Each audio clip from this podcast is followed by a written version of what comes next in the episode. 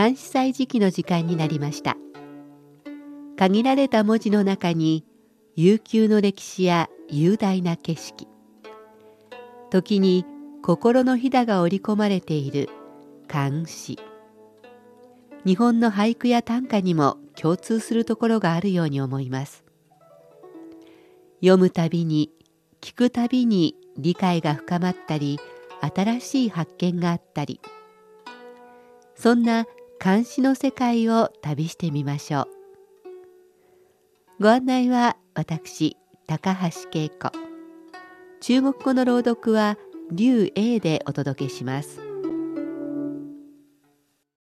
10月も下旬に差し掛かり北京はますます秋の気配が濃くなってきました。街角では冬用のコートを着たり薄手のダウンジャケットを羽織っている人も見かけます。晩秋であり冬の入り口さえも見えてきたように感じることもあります。そして気温の変化だけでなく日が短くなったことにも驚かされます。朝いつもと同じ時間に起きても外が暗かったり夕方だと思っている時間なのに月が輝いていたり。こんな季節は部屋で本を読んだり物思いにふけるのが似合いそうです。さて今日は徒歩の宗教を紹介します。宗教徒歩。玉露凋伤枫树林。巫山巫峡气萧森，江间波浪兼天涌，塞上风云。接地阴。丛菊两开他日泪，孤舟依系故园心。寒衣处处催刀尺。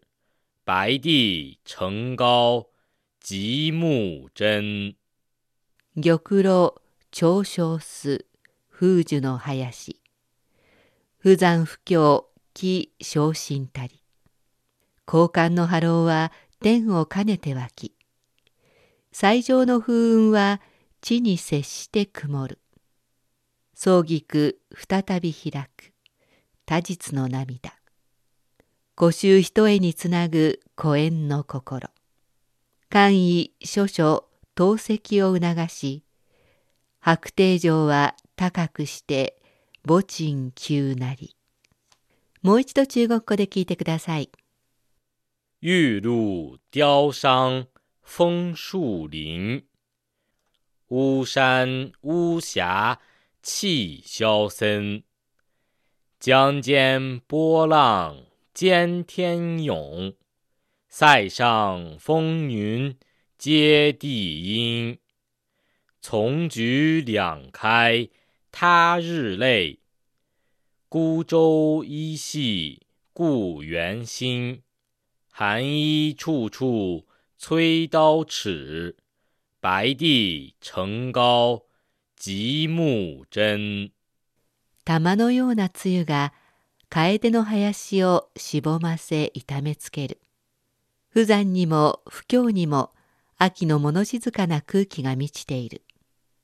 長江の波は天に届くかのように湧き上がり、城塞を覆う風雲は地に接するほど低く立ち込めている。ふるさとを出て再び野菊が咲くのを見ると、過ぎた日を思い涙が出る。一艘の小舟を岸につないだままにしているのは望郷の思いもつなぎ止めたいからあちこちで冬服を支度する裁縫の仕事を促すように白帝城の高くそびえるあたりでは夕暮れに絹田をたたく音が忙しげに聞こえている。作者徒歩は政党の詩人。洛陽に近い狂犬の生まれで7歳から詩を作り始めたと言われています。この作品は55歳の時のもの。前の年徒歩は住み慣れた生徒を出て家族と共にふるさとを目指して長江を下ります。その途中白帝城のそばの紀州に居を構え2年ほど住みました。そこで秋を迎えた徒歩が八連作の詩を読んだのですがこれはその一首目です。タイトルの「宗教」は秋に物を思うこと。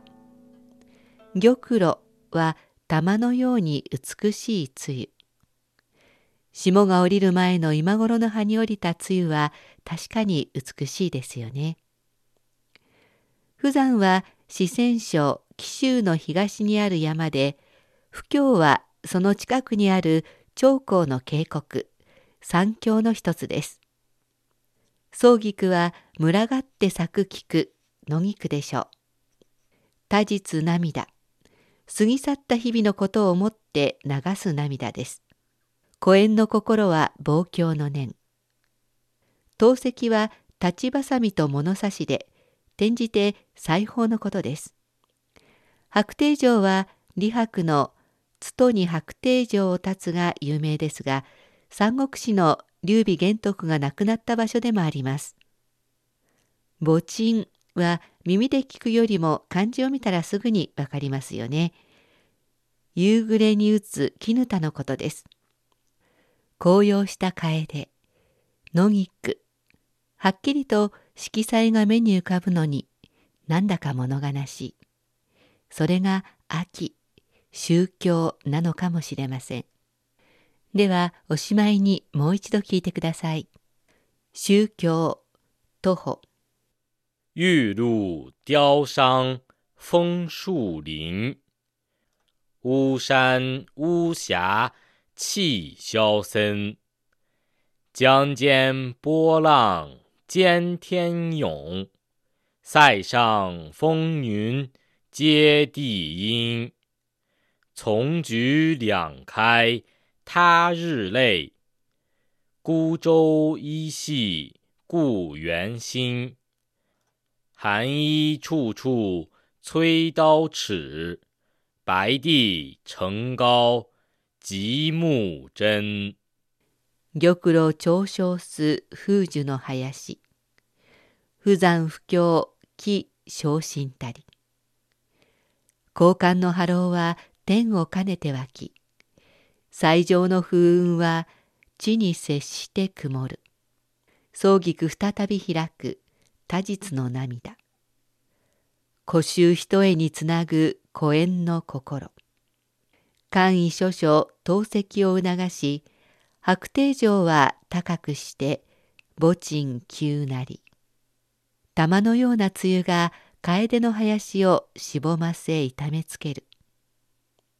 不山にも不況にも秋の物静かな空気が満ちている。長江の波は天に届くかのように湧き上がり、城塞を覆う風雲は地に接するほど低く立ち込めている。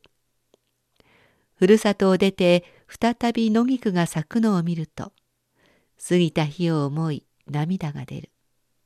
一層の小舟を岸につないだままにしているのは、望郷の思いもつなぎ止めたいから。